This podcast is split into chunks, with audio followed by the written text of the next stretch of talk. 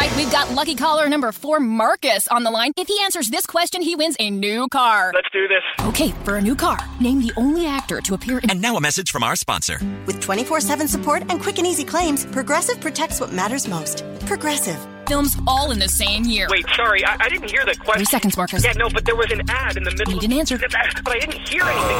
Marcus, you dropped it in the dirt. Progressive. There's never a bad time for great protection. Progressive Casualty Insurance Company and affiliates. Hoje eu quero ler, a gente vai dar um pouquinho, um salto é, no texto, fique em paz, assim, tá tudo certo. É que a gente teve que fazer algumas formulações por conta de uma viagem que a gente vai fazer. Então a gente salta agora para o capítulo 6, versículo 22 e 23. E depois a gente vai para o capítulo 7, do versículo 1 ao 5. Então, primeiro, a gente estava aqui no capítulo 6, versículo 15, mas a gente vai lá para o versículo 22. Até porque o jejuar já foi compartilhado em outro momento. Né? Então, versículo 22 é, diz assim: São os olhos a lâmpada do corpo. Se os teus olhos forem bons, todo o teu corpo será luminoso. Se, porém, os teus olhos forem maus, todo o teu corpo estará em trevas. Portanto, caso, caso a luz que há em ti sejam trevas, que grandes trevas serão. Capítulo 7, versículo 1 a 5, diz assim: Não julgueis para não seres julgados, pois com o critério com que julgardes, sereis julgados, e com a medida com que tiverdes medido, vos medirão também. Porque vês tu o argueiro no olho do teu irmão, porém não reparas na trave do teu próprio olho? Ou como dirás a teu irmão: Deixa-me primeiro tirar o argueiro do teu olho, quando tens a trave no teu? Hipócrita, tire primeiro a trave do seu olho, e então verás claramente para tirar o argueiro do teu irmão. Amém. Até aqui. Queria orar, a gente vai falar sobre esse tema ah, do não julgueis, né? Queria orar mais uma vez. Pai, obrigado por essa manhã. Nós agradecemos muito ao Senhor, porque nós estamos aqui e te pedimos mais uma vez a orientação do teu, do teu Espírito, para que a tua palavra encontre todos os lugares do nosso coração. Nós queremos mesmo ser transformados pelo Senhor dia, dia após dia, cada vez mais parecidos com o teu Filho, em nome de Jesus. Amém. Amém. Bom, é, queria que você deixasse sua Bíblia aberta ou seu celular ligado e você entendesse comigo um pouquinho essa questão sobre o julgamento, né?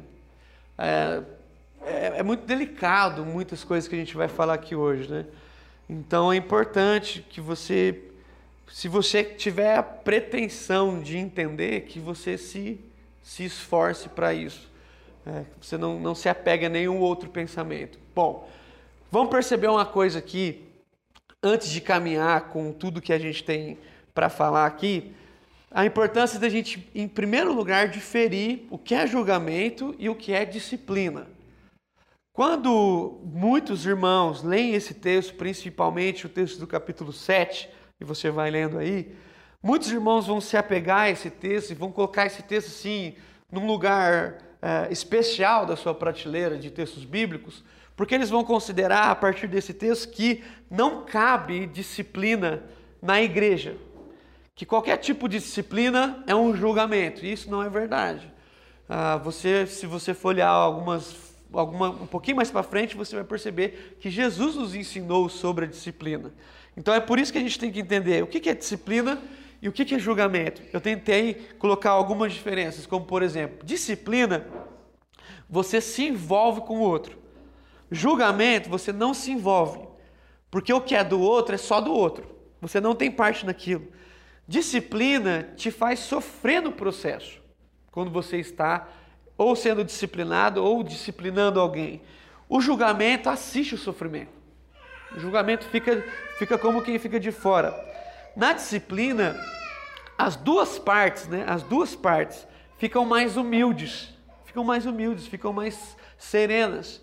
Na, no julgamento, quem faz o julgamento cada vez mais cria cascas de arrogância. Interessante. A disciplina ela é feita para o crescimento. O julgamento é feito para uma punição. É totalmente diferente. A disciplina se faz com cuidado. A disciplina tem cuidado com o irmão. No julgamento não tem cuidado. Por que, que não tem cuidado? Além de não ter cuidado, não se mede as consequências. Quem julga nunca está medindo as consequências do seu julgamento. Não está interessado em saber como será a vida do outro a partir daquela palavra. Então, ah, nós podemos eh, mais ou menos concluir essa ideia de que apesar de ser é, facilmente confundida, a disciplina ela é comprometida. Então, eu quando disciplino alguém, estou comprometido com esse irmão. O julgamento é descomprometido. O julgamento fala do outro, ah, o considerando uma parte totalmente fora de mim. Eu não tenho parte nenhuma com aquilo. Então, quando a gente na, na, na, na vida é, é, é, da igreja, se a igreja perde a consciência da disciplina, porque entra nesse, nessa linha tênue, né? Ah, é julgamento. Então, ah, se um irmão falar alguma coisa para mim, isso já aconteceu várias vezes, é, já assisti, já participei, já, já, já errei com isso. Alguém fala alguma coisa para mim e fala assim: ah, não julga. A pessoa está julgando, está falando a verdade. Aí o cara usa esse texto, né? Não julgueis para não, não, não serem julgados. Isso é julgamento.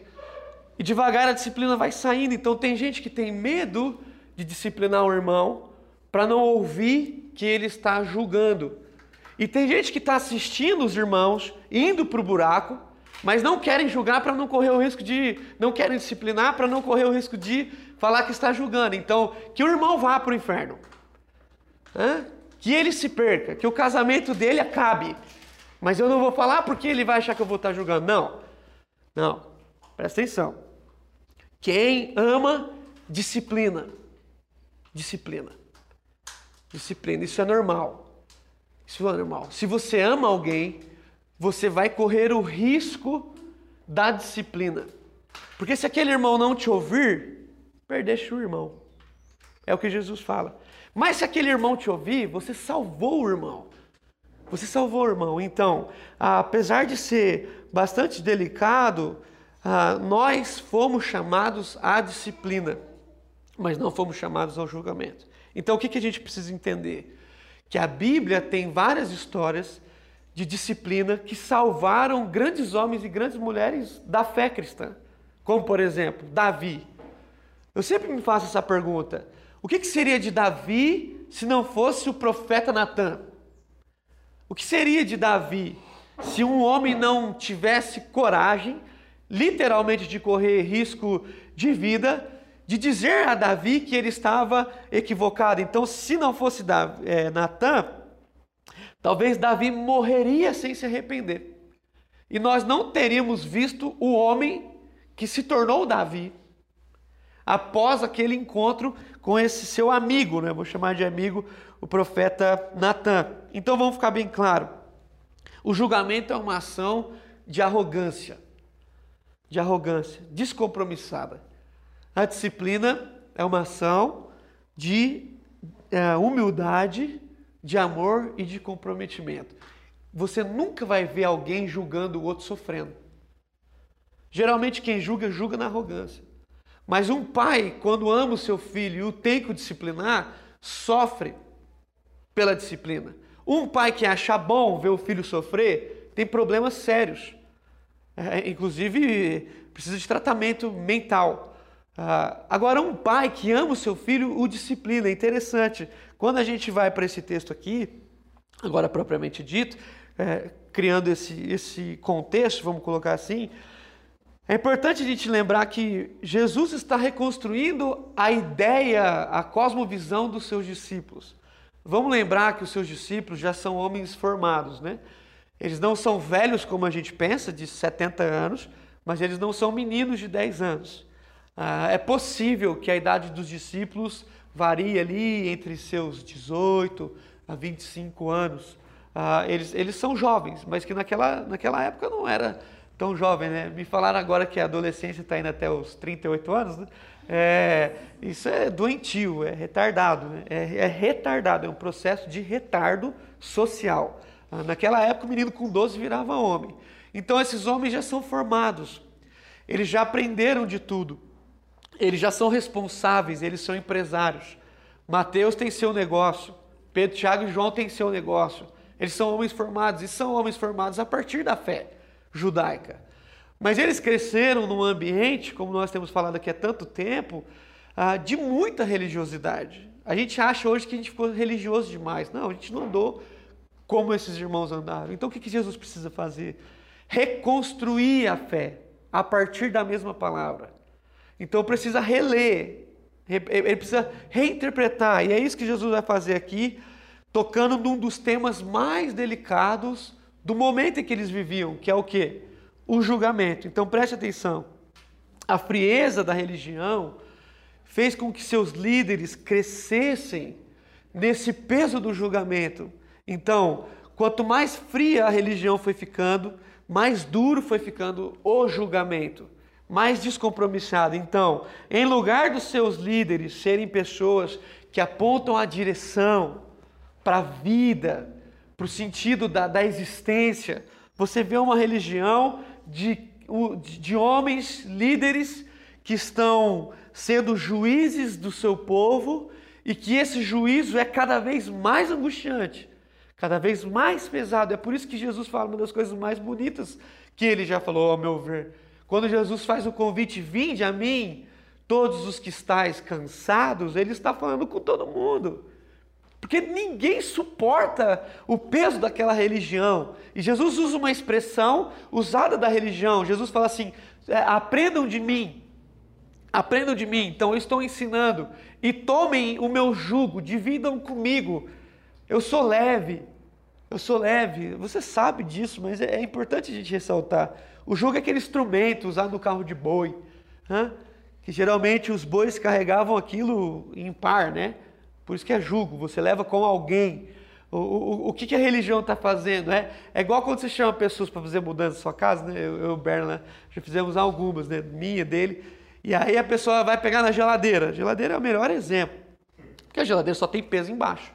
Se ela tá leve, né? Ela, Pega aí. Aí, se você pegar embaixo, você vai falar assim: eu tô carregando isso aqui sozinho. Você tem essa. é, se o irmão soltar, você continua lá. É igual aqueles caras que vai pegar uma mesa, vai em 19, vai ter, vai ter 15 parado, só vai estar fazendo força os quatro do canto. Então é isso que Jesus está falando. Se eu estiver com você no jugo, eu levarei as suas cargas. Eu, vou- eu farei ao contrário. A religião impõe sobre você. A, a- a religião vai, vai, vai, vai leve, enquanto com você vai, vai difícil. Você carrega a religião dos outros. Então é isso que Jesus está querendo ensinar. A- a- a- esse preceito bom. E Jesus traduz isso. Queria que você abrisse um pouquinho para frente. Aqui, como eu sou pecador, estou coisando com uma multa aqui. Não sei do que, que é. né? Tem um monte. Se alguém quiser, pode pegar. Marca a página é multa. Capítulo 23 de Mateus. É, versículo 2 a 4. Talvez Jesus reproduz o que eu estou tentando dizer de uma forma mais clara. Jesus diz assim, capítulo 23, versículo 2. Na cadeira de Moisés se assentaram os escribas e fariseus. Então presta atenção. Ah, eles estão querendo o, o maior posto, né? Fazei e guardai, pois, tudo quanto eles vos disserem. Porém, não os imiteis nas suas obras, porque dizem e não fazem. Olha o versículo 4. Atam fardos pesados e difíceis de carregar, e os põem sobre os ombros dos homens. Entretanto, eles mesmos nem com um dedo querem movê-los. É isso aqui. Você pode ler depois, o versículo, capítulo 23 é inteiro falando disso. Mas é isso que eu estou tentando dizer. O que, que a religião está fazendo? Colocando fardos pesados sobre o povo, onde agora, ao invés de carregar os fardos, estão todos sentados na cadeira de Moisés assistindo o povo. Então eles colocam sobre os outros, Jesus está dizendo, coisas que eles mesmos não querem viver. Então, se Jesus não tocar nesse ponto, se Jesus não tocar nesse ponto, os discípulos de Jesus seriam os primeiros opressores do cristianismo. eles iriam pegar a primeira igreja iriam reproduzir a forma com que fizeram com eles. Você vai entender e talvez concordar comigo, mas quase todo oprimido se torna um opressor.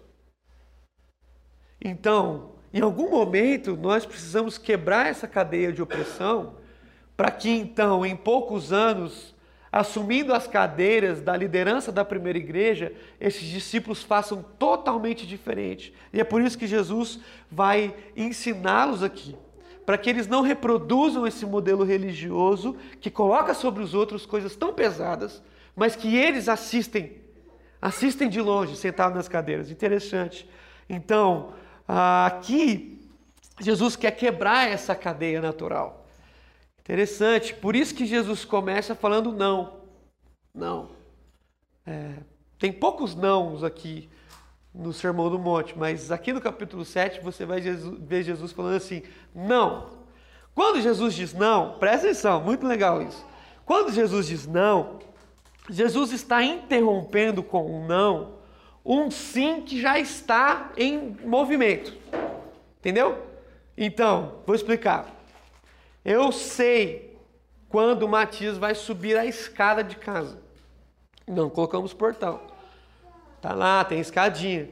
No olhar dele aqui, ó, ele olhou para lá, eu já falei. E quando eu falo não, eu estou rompendo uma ação em movimento, porque o sim dele já é certo. Ele está em direção. Então, Jesus sabe que os discípulos estão em direção da opressão. Ele não tem dúvida que se, daquele, se, se eles recebessem a igreja, a liderança da igreja naquele momento, eles seriam tão opressores quanto todos os outros foram. Então Jesus tem que romper isso aqui. Jesus tem que dizer: não, presta atenção. Não, não, não, não. É, é, é, é igualzinho? Não, não, porque sabe que vai.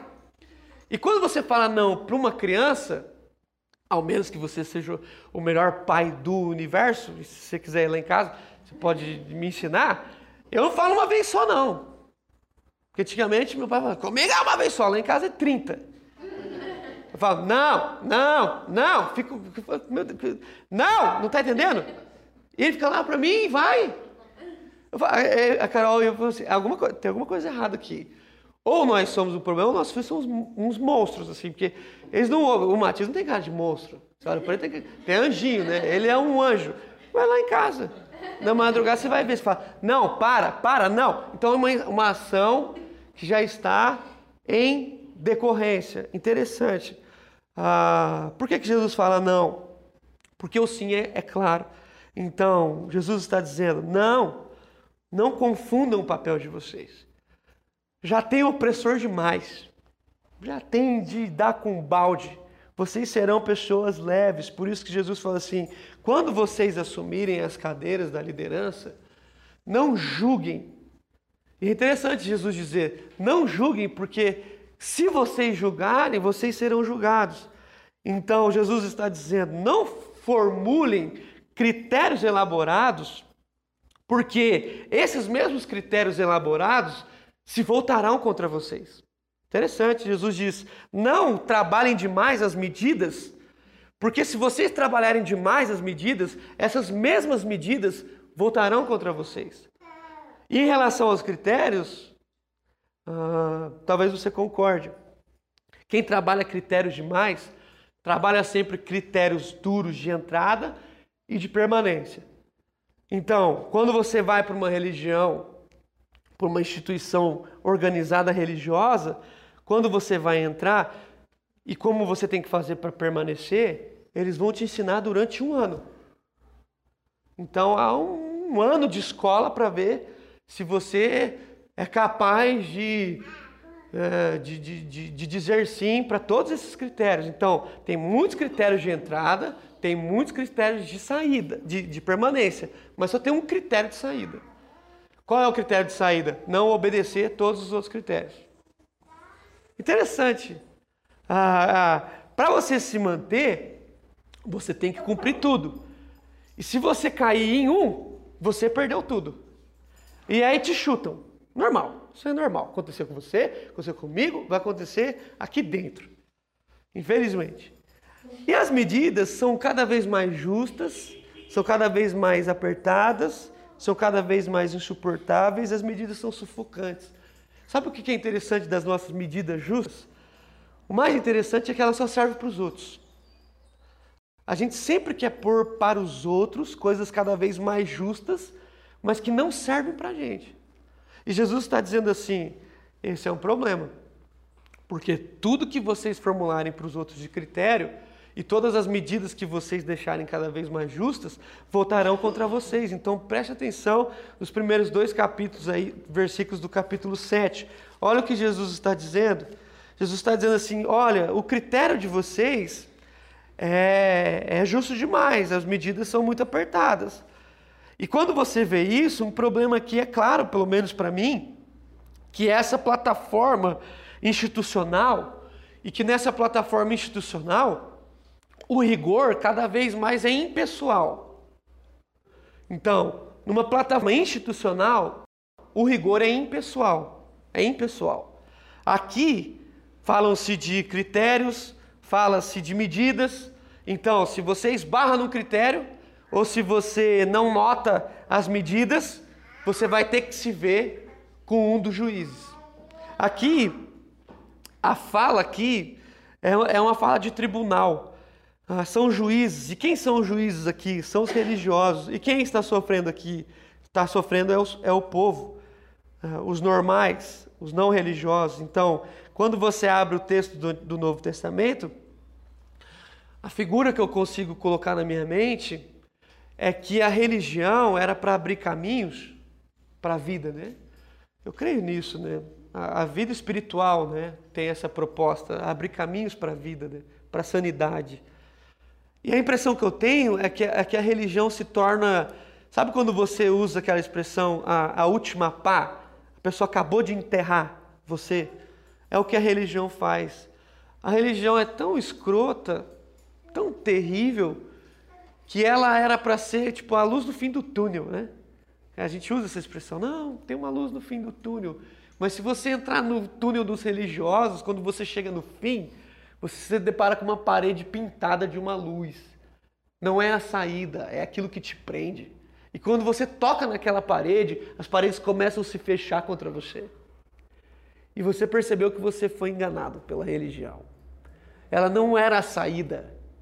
Pelo contrário, ela estava ali para te aprisionar. E enquanto as paredes te, te, te, te apertam, os religiosos assistem à sua aflição e colocam sobre você ainda palavras para terminar de te matar, mas eles não te matam.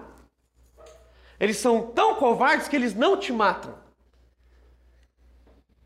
Eles vão te acurralando, acurralando, encurralando para que você morra. Para eles dizerem assim, tá vendo? Morreu. Mas não fui eu. Porque eles não têm coragem de assumir o peso do sangue. Mas eles assistem a sua morte. E aqui Jesus está falando sobre algo muito sério. A religião tem esse poder do julgamento, é sufocante, é opressor, é demoníaco, é tão sufocante que eu sonhei com isso a noite inteira. As horas que eu dormi. Eu fechava os olhos, lembrava de uma coisa. Fechava os olhos, lembravam de um irmão. Fechava os olhos, lembravam de um pastor. E tudo isso, assim, é sufocante. E o mais sufocante, pelo menos eu creio assim, é que isso é terrível porque esses irmãos fazem isso em nome de Deus. Eles são covardes porque eles não têm coragem de dizer assim: sou eu mesmo. Eles vão jogar até para Deus a responsabilidade daqueles erros. Então percebam como que as coisas andavam nos tempos de Jesus. Quando Jesus cura um cego, não sei se você lembra, está lá em João capítulo 8, o cego de nascença, ah, as pessoas perguntam para o menino assim, quem te curou? É estranho demais esse texto, porque eles perguntam três vezes, né? Para ele, para o pai, para a mãe, e voltam a perguntar para ele, quem te curou? A religião é tão estranha que ela, ao ver um menino que foi cego a vida inteira cego de nascença, ela não consegue se alegrar com o fato do homem agora ver. Eles querem saber quem curou, porque era dia de sábado. Eles querem oprimir quem curou. Interessante, quando ah, os homens levam aquela mulher pega em adultério, você percebe que eles perguntam uma coisa muito estranha para Jesus. Eles perguntam assim: Moisés disse assim, e você vai falar o quê? Ou seja, eles estão querendo, num ato, já estão julgando a mulher e agora querem julgar Jesus a partir do julgamento da mulher. É muita maldade num texto só. E Jesus abaixa, escreve alguma coisa que ninguém nunca vai saber e ele se levanta. Depois a gente conclui esse texto, você vai perceber a forma como os religiosos lidavam com os impuros, né? Os piores daquela, daquela época eram os leprosos, né? Hoje a lepra, graças a Deus, é uma doença que tem é, muitos diagnósticos, né? muito remédio, muita pomada. Mas naquele tempo, os religiosos desenvolveram uma placa, não sei se você já ouviu falar isso, e colocavam no pescoço como se fosse animal. E eles tinham uma plaquinha e um sinete e quando eles chegavam num lugar, o sino balançava igual um, animal, para que as pessoas saíssem de, de perto deles. Mas não bastasse toda essa humilhação, os leprosos, quando entravam numa cidade, eles tinham que gritar: leproso! Leproso! Para que os impuros, para que os puros saíssem e os impuros passassem. Então, quando os impuros chegavam, os puros saíam totalmente diferente da vida de Jesus. Perceba que quando Jesus encontra com a mulher samaritana, lá em João capítulo 4, ah, o texto nos diz que Jesus expõe aquela mulher de uma forma positiva e diz a ela assim: Você já teve cinco maridos e o que você tem agora não é seu. E a nossa mente logo vai pensando assim: Nossa, que mulher problemática. Né? É, Coitado dos maridos dela. Mas ninguém nunca pensa que talvez ela foi chutada cinco vezes, né? A gente sempre pensa que o problema é ela, sempre vai pensar. Então, naquela cultura onde os homens podiam largar das mulheres, como quem escolhe a, a janta, a probabilidade dela ser ter sido chutada cinco vezes é maior do que ao contrário, porque ela não tinha como mulher, opções de troca de marido. Óbvio. Mas quando a gente lê o texto, a gente vai lá e pensa na mulher. E Jesus não. Jesus, faz, Jesus sempre vê o contrário. Então, perceba como nós somos rápidos no julgamento. Nós lemos um texto e a mulher samaritana se torna a mulher, pior mulher da Bíblia. Só que ninguém lembra que ela evangelizou a cidade. E para Jesus ela tinha muito valor. Então, o tempo vai passando e as nossas plataformas vão se desenvolvendo cada vez mais institucionais. E nessas instituições não há pessoalidade. Então, perceba, eu creio que o ser humano já nasce com mestrado em julgamento. Já nasce com mestrado. Mas os que frequentam igrejas evangélicas já ficam PhD. Então, um não frequentador da igreja tem mestrado, um frequentador da igreja em três meses PhD. Porque ele viu bem como os critérios funcionam. Hã? Ele sabe de todas as medidas. Ele é agora um especialista do certo e do errado. Eu cresci aprendendo tudo o que eu não deveria fazer. Tudo. Não pode beber, não pode fumar, não pode ir no rodeio, porque lá na minha terra tinha o rodeio e não pode fazer sexo antes do casamento. Então, era uma máquina, não pode. Isso aqui não pode. Isso aqui é uma coisa tão. Não pode mentir, não pode mentir. Aí fizeram um, um, um, uma festa surpresa para mim lá. Numa sexta-noite, antes eu tinha ligado o pessoal, tinha uns 16 anos, tinha, tinha, acabado de converter, assim, o pessoal acho que queria fazer uma moral comigo, nunca mais fizeram. Então acho que era só para quem chegava mesmo. É, e fizeram a festa surpresa. Eu liguei para os meninos, naquela época era telefone, falei, oh, vocês vão fazer alguma coisa hoje? Eles falaram, não, hoje não tem nada. Ah, tá bom. Aí me chamaram para casa de alguém, eu fui, cheguei lá, ah, surpresa. Eu falei assim, ei, vocês me enganaram, hein? Falaram que não ia ter nada, teve uma festa. A mulher que era líder lá dos adolescentes falou assim, como assim? Ah, eu liguei para eles, eles falaram que não ia ter nada, cheguei que teve uma festa. Ela parou a festa e começou a falar sobre mentira. Porque eles mentiram para mim. Não, eu ia ligar para os caras, vai fazer alguma coisa? Vamos sim, é só festa surpresa. Você vem, mas finge que você é tonto. Ela parou a festa, estou falando sério. Ela parou a festa e começou a falar sobre mentira. que os meninos tinham mentido para mim que não era de Deus. Então, olha o ambiente que a gente cresceu. Onde tudo era monitorado. Não pode, não pode, não pode. E as nossas conversas foram sendo cada vez mais, então, institucionais, porque na regra do não pode, não pode, eu descobri mecanismos do pode, mas ninguém sabe. Não é que não pode, é pode, só não pode os outros saberem. Então, intrinsecamente, o que nos ensinaram? Se for fazer, faz direitinho. Não deixa ninguém, não deixa raça, não. Então a religião foi transformando a gente nesses PHDs do julgamento e pessoas que sabem esconder os pecados. Se tem gente que sabe esconder pecado, é crente. E os católicos não têm essa crise, não. Não tem, os caras fazem o que tem que fazer e, e aí você conversa, ah, ok, sou católico. Mas você faz isso aí. Ah, você também, mas é que você não fala. Tá vendo? Ele falou até amém aí. Então você vai perceber, presta atenção, como a gente é ruim. Cara, como o ser humano é ruim. A gente tem ah, ah, diagnósticos muito rápidos. Há alguns meses atrás, eu fui inserido num contexto de um casal que tinha separado. E conhecendo o casal, quando um casal separa, quando você fica sabendo, você puf, já, já estabeleceu quem traiu, quem é o culpado, safado, tudo. Você põe tudo na mesa antes de ouvir a história. E a história que nos, nos foi apresentada era que o casal terminou, a menina estava mal e o cara tinha sumido. O que, que você pensou? O cara foi lá, traiu a menina, mas uh, tinha cara mesmo. Aquele cara tinha cara. Olhava para ele e esse cara vai trair. Depois de um tempo, o que, que, que todo mundo descobriu?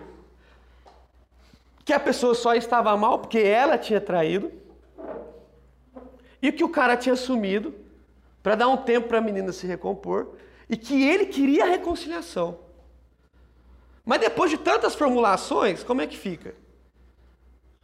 Aí, com que cara você fala com ele depois? Assim, então, tinha pensado, então, por que, que você pensou? A gente é rápido. A gente é rápido, a gente ouve e já distribui muitas fórmulas. Puf, aquele dia aconteceu isso. Você vai virar um calculista. Ah, eu vi um dia que ele olhou para aquela mulher. Por que, que ele olhou para aquela mulher? Porque você estava olhando também. Como você sabe que ele olhou? Ah, aquele dia. Aí você vai. É ele. Mas às vezes não. Então, as pessoas são assim, são imprevisíveis. Você e eu vamos ser sempre surpreendidos por alguém. E a gente assistiu aquela série e, e, e, e os olhos que condenam, e isso está cada vez mais latente. Então voltemos à história de Davi e Natan. Natan chega em Davi e fala assim: Um homem tinha 100 ovelhas. Bacana, não é mesmo para você ovelhas, tá outro. É, um homem tinha 100 ovelhas. E o vizinho dele só tinha uma. Fala, legal. Natan contando a história para Davi. Davi, rei. Natan fala assim: O que tinha 100 pulou no pasto do que tinha uma e roubou a única ovelha que ele tinha. O que faremos, rei Davi, com este homem que roubou a única ovelha do seu vizinho? Davi é rápido. Davi responde assim: mata ele. Aí o Natan diz assim para Davi: Este homem é você. Você poderia ter todas as mulheres, mas você foi trair um dos seus homens de honra, um dos homens de honra do seu exército, e você pegou a sua esposa. E agora, Davi, matemos esse homem ou não? Tá vendo? Os critérios que a gente formula para os outros não servem para a gente. Se quer matar um opressor, é quando as coisas que ele mais odeia acontecem com os filhos dele. Aí, eu já vivenciei casos de filhos de pastores que, tendo o casal tido uma relação e engravidado a menina, só a menina foi disciplinada, o homem não. Ela engravidou foi do espírito. Mas por quê? Porque a figura era a figura do filho. Então, como a gente fica mais compassivo se as nossas relações deixarem de ser institucionais e começarem a ser relacionais fraternais? Presta atenção. Jesus, ele vai trazer para nós aqui uma saída, uma saída, que é o fator relacional. Então você compara o versículo 1 e 2, agora você compara o 3, o 4 e o 5. Observa aí no versículo 3, no versículo 4 e no versículo 5. Jesus muda radicalmente a informação da sua fala. Antes, o seu contexto é um tribunal. Tem o júri, tem o júri e tem o acusado. Né? Agora, o seu contexto é familiar. Jesus diz nos três versículos a palavra irmão. Pre presta atenção. Então, se a gente for entender o que Jesus está dizendo, nós vamos perceber que quando o critério passa a ser fraternal, nós somos mais compassivos. Então Jesus está dizendo assim: mudou o ambiente. Não é mais um tribunal, agora é uma família. Agora é uma família. Então, a gente vai ficando cada vez mais religioso. É estranho isso, né? As pessoas viram membros, o encontro vira assembleia, os cargos viram títulos e as coisas vão crescendo. Esses oficiais vão trabalhando seus clãs, criam mecanismos de entrada, de permanência e de saída, e eles perguntam para você: quer fazer parte do meu clã? Faça isso, faça isso, faça aquilo. E o critério é sem rigor. Agora, se a gente entender o que Jesus está dizendo e a gente for para a verdade do coração de Jesus e começar a perceber que aquele a quem eu estou julgando é o meu irmão, aí aí eu tenho que ser mais mais ameno. E aí eu fico com Paulo, eu gosto muito de Paulo. Né? Eu cito pouco o Paulo aqui, mas não tem nada contra ele. Fico com ele quando Paulo diz lá em 1 Coríntios capítulo 10, versículo 12, Paulo diz uma coisa preciosa. Ele diz assim: aquele que pensa ou que cuida estar em pé, fique esperto. Cuide para que não caia. Então preste atenção. Na espiritualidade de Jesus, as cadeiras giram. As cadeiras giram. Então hoje você é quem julga, amanhã você é o julgado. Hoje você é o que aponta o pecado, amanhã você é o pecador. E se nesse mecanismo de cíclico, onde um dia eu sou o opressor, outro dia eu sou o oprimido, no fim morrem todos. Morrem todos. Jesus precisa, no lugar dessa, desse círculo, desse, desse ciclo, Jesus coloca uma mesa. E aí aqueles que estão trocando de cadeira agora sentam na cadeira, olham para os outros e percebem que eles são irmãos. E se eles são irmãos, o julgamento é mais lento, é mais calmo. E aqui nós vamos entender que entre esses líderes religiosos estão os discípulos e Jesus quer criar uma plataforma é, relacional, familiar. Porque uma plataforma relacional familiar, os julgamentos caem e o que fica cada vez mais latente são as disciplinas. Você quer encontrar uma família sadia? É aquela que se julga pouco, mas se disciplina muito. Se disciplina muito. É um constante disciplina, uma constante disciplina em amor, mas não há julgamentos. Então Jesus está ensinando uma forma de ser espiritual a partir de um não. Jesus diz assim, quando ele encontra com os homens e com as mulheres, é interessante, Jesus pergunta o nome deles, né? Você lembra disso? Jesus encontra com gadareno, um homem com mais de 5 mil demônios, e Jesus diz assim: Qual é o seu nome? Ah, o que a religião esquece é que quem está sendo julgado é uma pessoa que tem passado, mas tem futuro. Que tem passado, mas tem futuro. Jesus diz: qual é o seu nome? A partir de uma plataforma relacional, familiar, as pessoas começam a se desenvolver. Jesus pergunta para um cego: que queres que eu te faça? Para a gente é óbvio. Mas Jesus quer conversar sobre relacionamento. Jesus chega para o homem do tanque de Betesda, que estava lá há 38 anos, e Jesus pergunta: Queres ser curado? Para a gente é óbvio.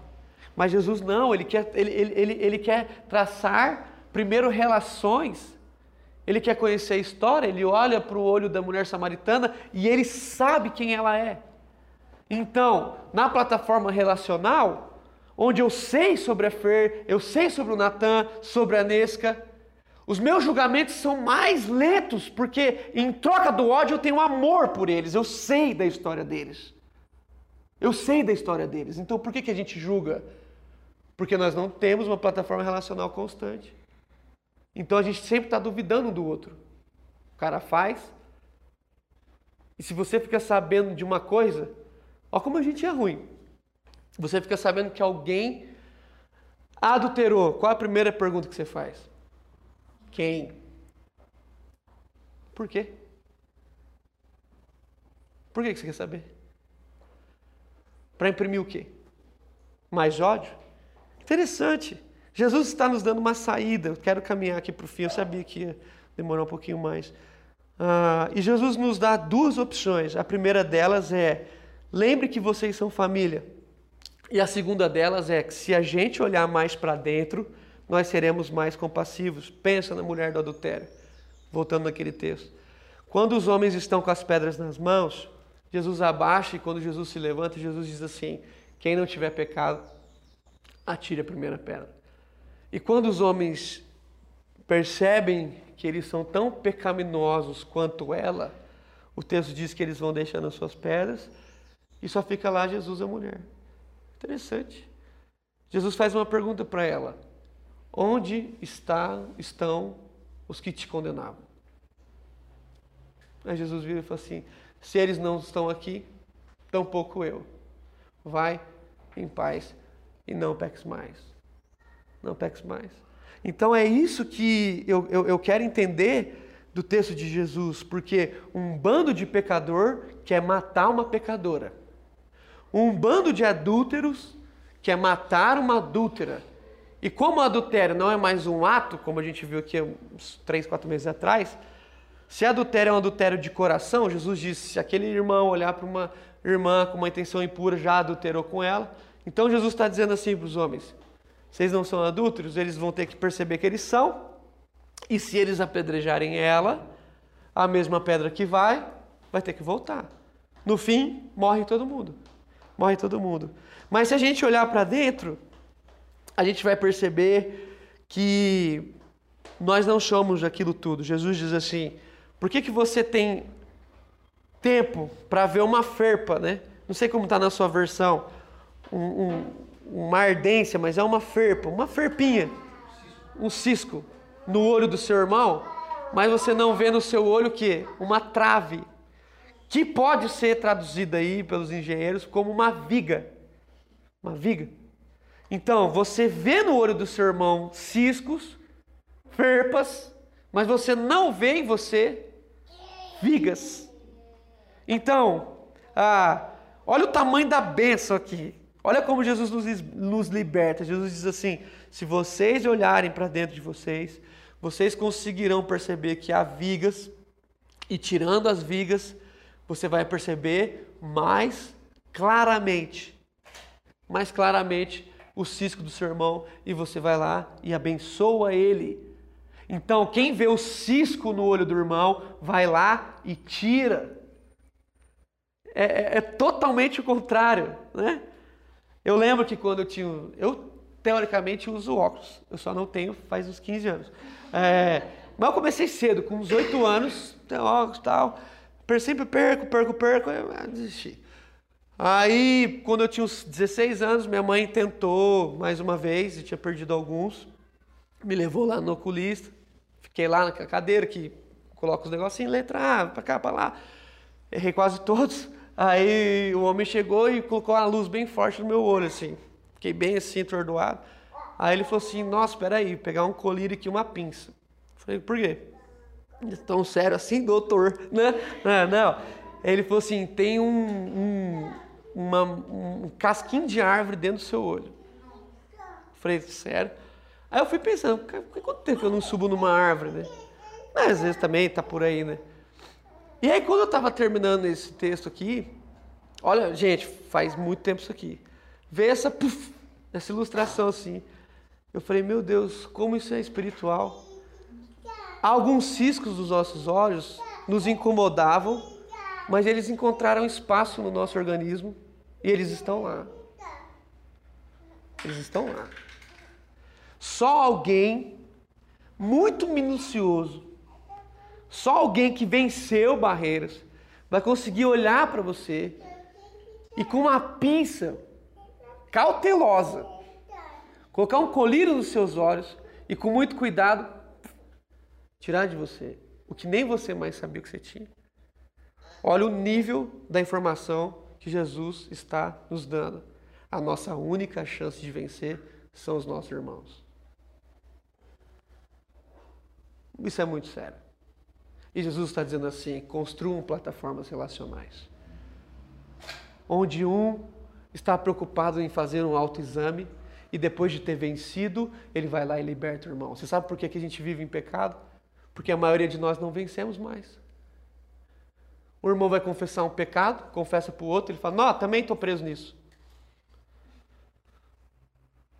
Isso é muito sério. O cara chega lá, um amigo meu lançou um livro agora. Agora, essa semana, terça-feira, sobre pornografia. Os índices mostram que mais de 70% dos adultos consomem, homens e mulheres. Não os crentes, os crentes não consomem. Ah! E aí, ele fez um, um, umas perguntas lá, e a maioria das pessoas, maioria não, algumas pessoas perguntavam assim: como eu faço para comprar o seu livro, mas ninguém saber? Como eu faço para comprar o seu livro, mas minha mulher vai ver na fatura? E eu achei muito linda a resposta do, do meu irmão lá. Ele diz assim: aproveita essa chance e se liberta. Você sabe qual que é o problema hoje? O irmão vai lá, vai confessar para o outro assim: ah, traí minha mulher. O outro crente fala assim: eu também, então. Fica entre nós. Não há mais aqueles que tiraram as suas traves e conseguem abençoar os outros. Então, como todos nós estamos corrompidos, só nos resta a acusação. Porque a acusação é a maior fragilidade humana. Quer encontrar alguém fraco? Encontre alguém que julga os outros. Agora, um homem ou uma mulher de Deus vence os seus temores, vence os pecados aprisionados e sai libertando os outros. E não os em nome de Jesus. Então, Jesus está dando a palavra de esperança. De esperança que no meio da nossa geração, onde ninguém pode dizer nada para ninguém, Deus está levantando um povo que sai iluminando os olhos uns dos outros. Amém? Então perceba a nossa chance. A nossa chance está na nossa plataforma relacional. Se eu entender que o Rodrigo é meu irmão, se eu entender que a Glorinha é minha irmã, que o Pérez é meu irmão, as coisas ficam mais fáceis. Quando alguma informação chegar, eu sou mais cauteloso, porque eu o amo.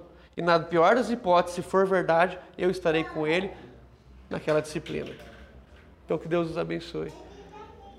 Que eu e você possamos tratar o nosso coração, tratar o seu coração. Então você vai para casa pensando. Deixe as coisas de hoje te pegar não. Você vai para casa e você pensa: quais são as traves que estão me impedindo de ver os meus irmãos? E se um dia Deus te der a graça da libertação, você vai socorrer os outros. Vai socorrer os outros. E se você está precisando de ajuda, você pede ajuda. Você pede ajuda. Você pede ajuda. Porque nós somos irmãos. Então, enquanto Deus manter a nossa sanidade, a nossa sanidade nesse ambiente aqui, nós não permitiremos julgamento, só disciplina. Em nome de Jesus, baixa a cabeça, vamos orar. Pai, nós louvamos o teu nome, porque a tua palavra é boa, é eficaz, como tu mesmo diz, é mais penetrante do que qualquer, tipo de espada. Ela encontra os nossos corações. Nós vivemos esse ambiente de julgamentos rápidos. As pessoas postam uma coisa em poucos segundos dezenas, centenas ou milhares de comentários de acusação. Nós queremos sair dessa plataforma de acusação e entrar num ambiente relacional onde nós sofremos com os nossos irmãos. Nós queremos vencer barreiras na nossa vida, porque vencendo essas barreiras nós poderemos ainda libertar os nossos irmãos. Então, que o Senhor sonde o nosso coração, como Davi falou sonda o meu coração e venha em mim. Se há algum caminho mau e me livra, Senhor, tira de mim, tira de mim, para que eu cresça e junto comigo os meus irmãos, mas que não seja o contrário.